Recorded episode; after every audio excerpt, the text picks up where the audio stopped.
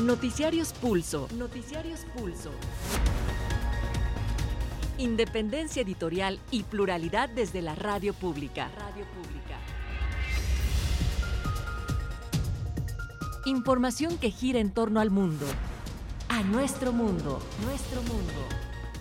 ¿Qué tal? Les saludamos a nombre de la Subdirección de Información. Mi nombre es José Luis Guzmán y todo el equipo de la Subdirección de Información le agradecemos y le invitamos este miércoles 13 de diciembre del 2023 a estar informado. Aquí tenemos ya la información nacional e internacional de Pulso Edición Nocturna.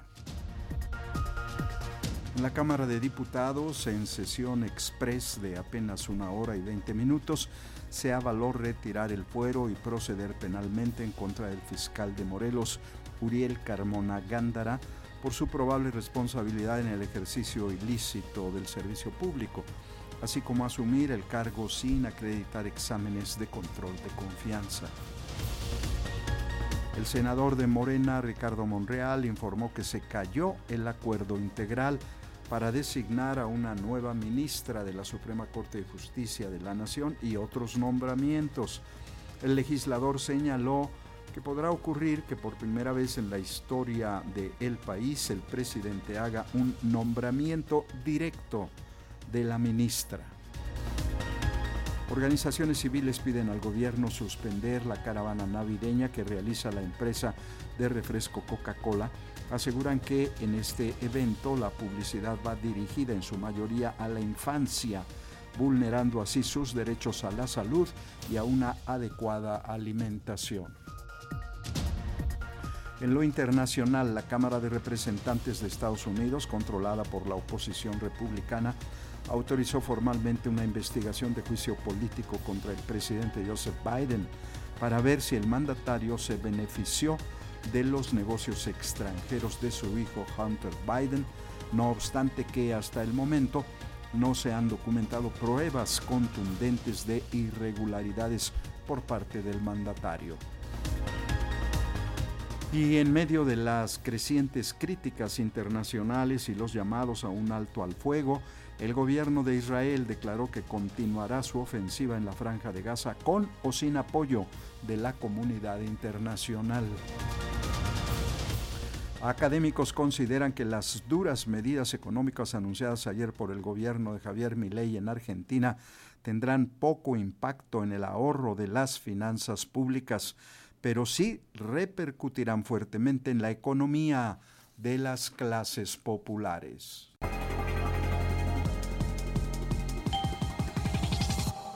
Vamos al detalle de la información. El Pleno de la Cámara de Diputados aquí en México aprobó este día el desafuero del fiscal de Morelos, Uriel Carmona, para que sea juzgado por delitos contra la salud, lavado de dinero y delincuencia organizada. Pero además por no cumplir con los exámenes de control y confianza necesarios para ocupar el cargo.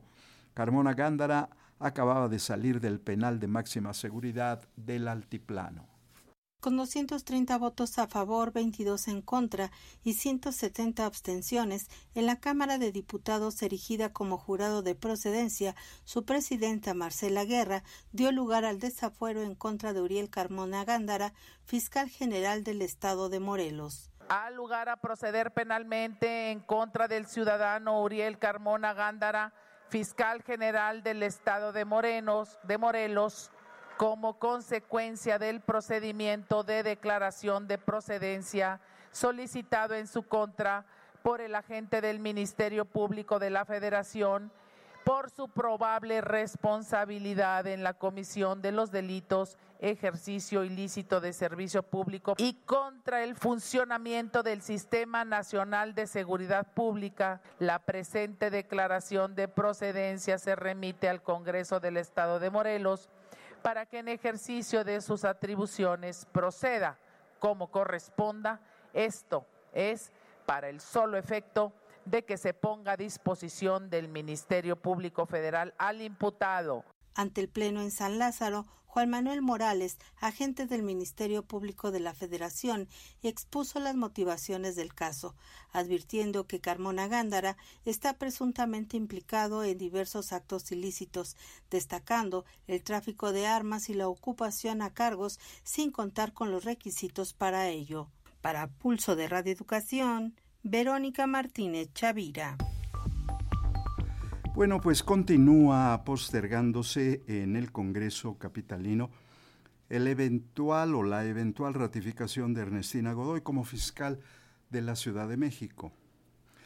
Aunque se preveía que en la sesión de hoy pues se tomara la determinación definitiva, los legisladores de Morena y sus aliados votaron a favor de que la sesión se reanude mañana. Y bueno, hay que decir al respecto que el bloque oficialista no cuenta con las dos terceras partes de los votos necesarios para ratificar a la fiscal.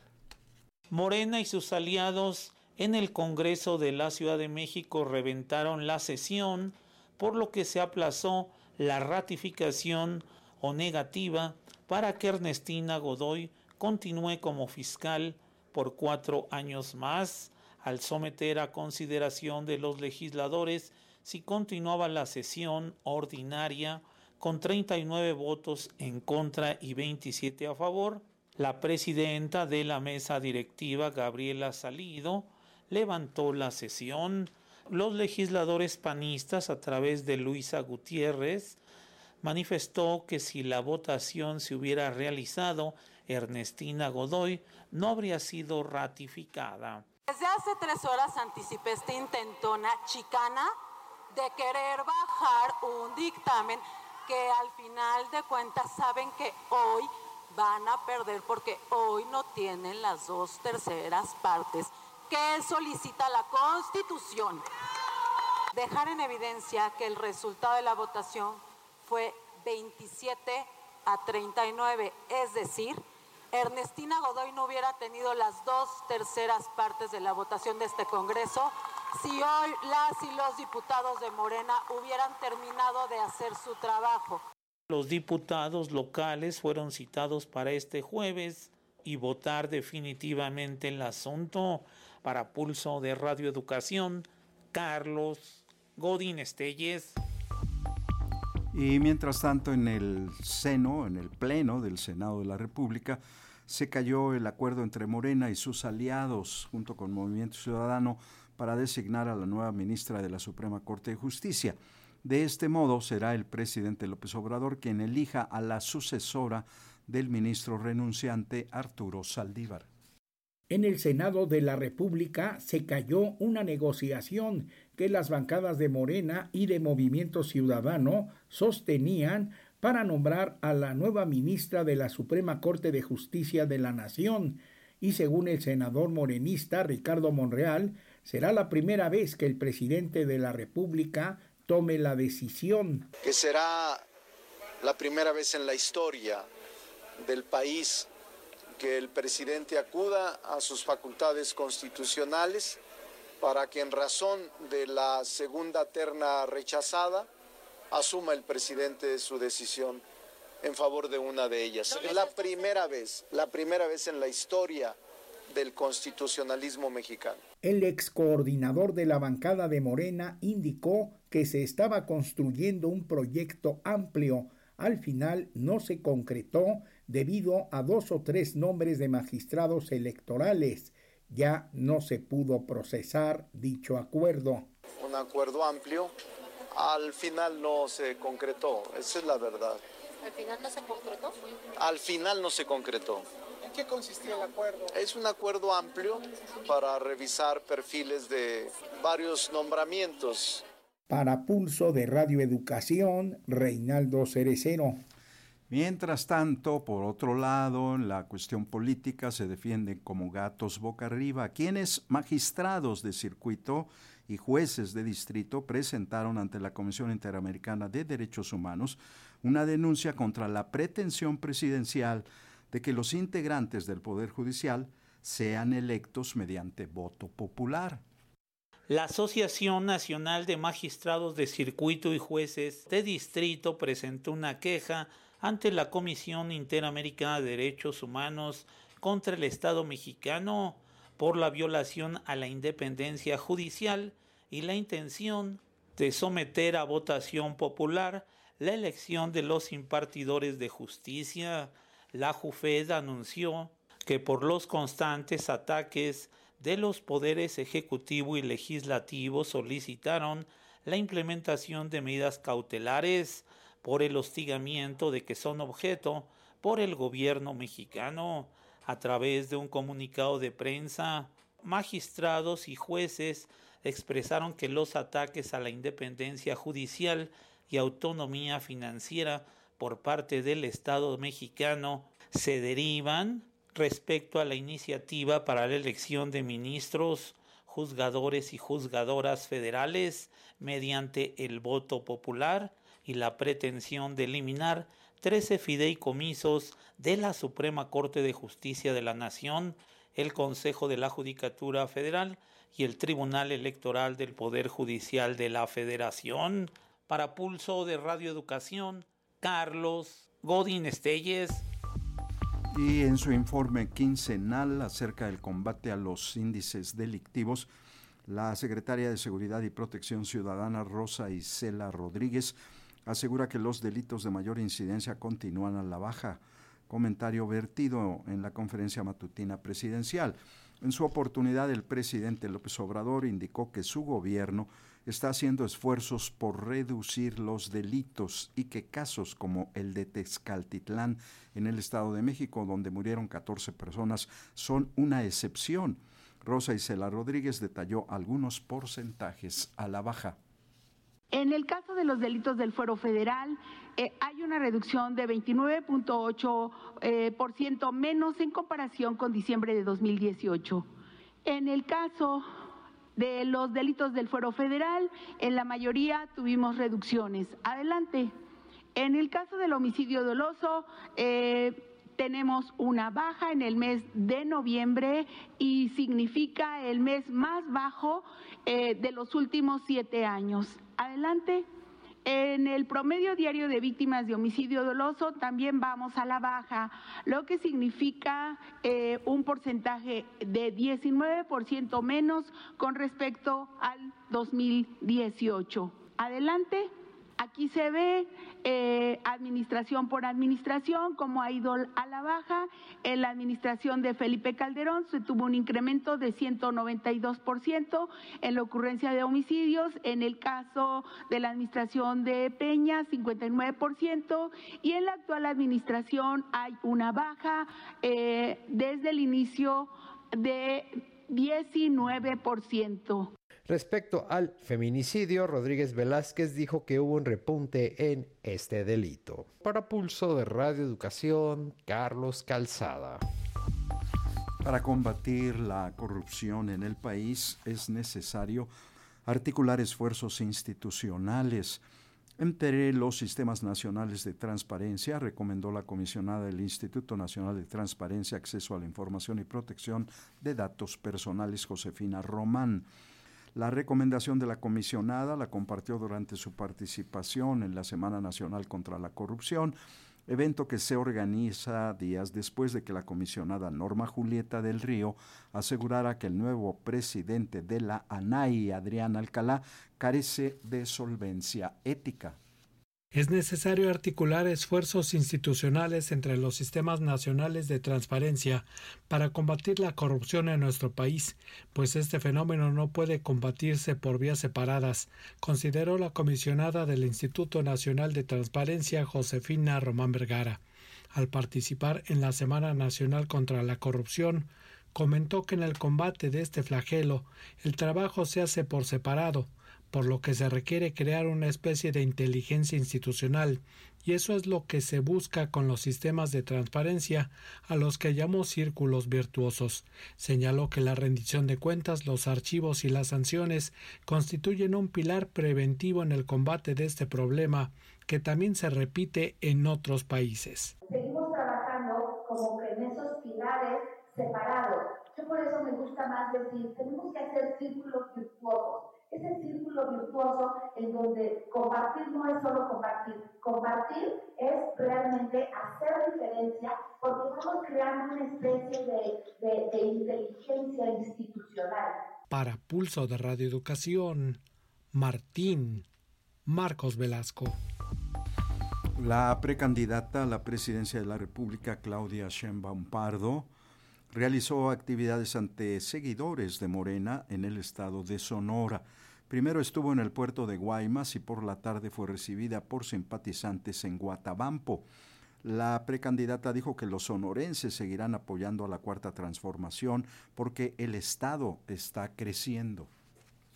Este miércoles llegó a Sonora, donde fue recibida con entusiasmo por militantes de Morena, el PT y el PBN, quienes le brindaron una calurosa bienvenida entre música, baile, abrazos y porras al grito de Presidenta, Presidenta.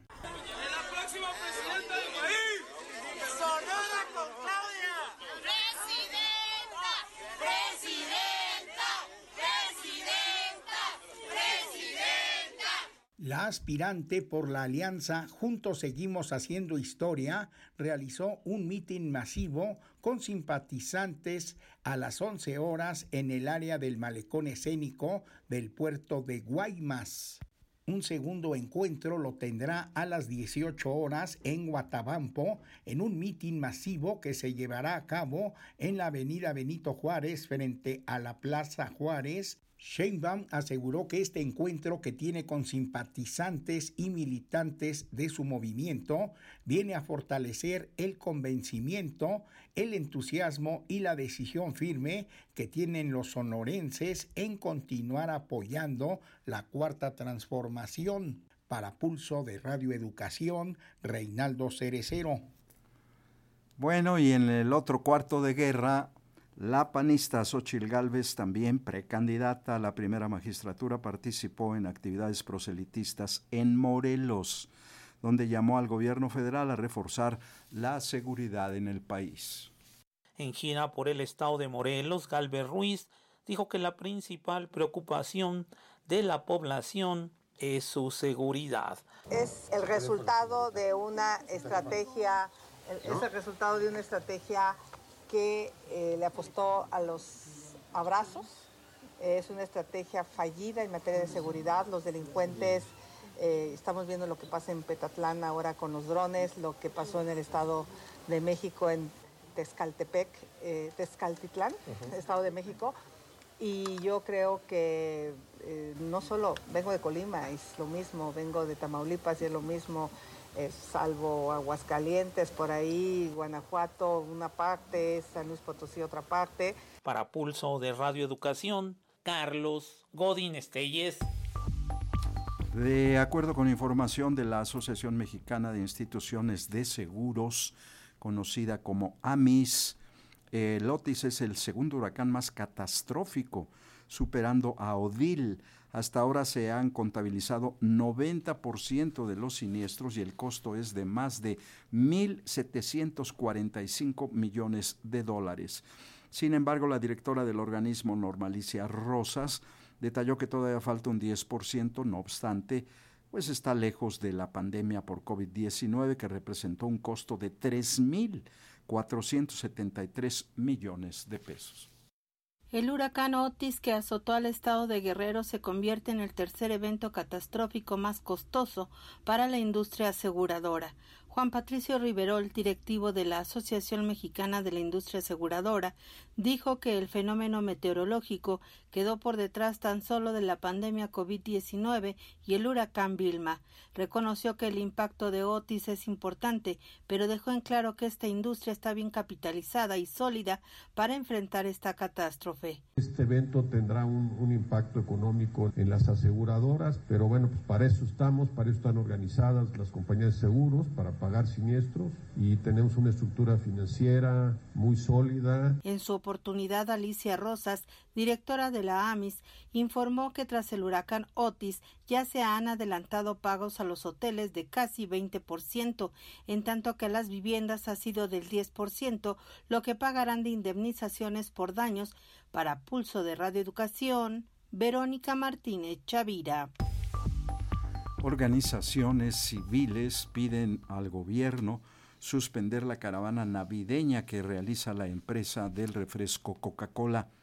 En ese sentido, presentaron una queja ante la Comisión Nacional de Derechos Humanos argumentando que toman las calles de las ciudades haciendo publicidad a su marca, adueñándose de la Navidad y de sus símbolos de esta época.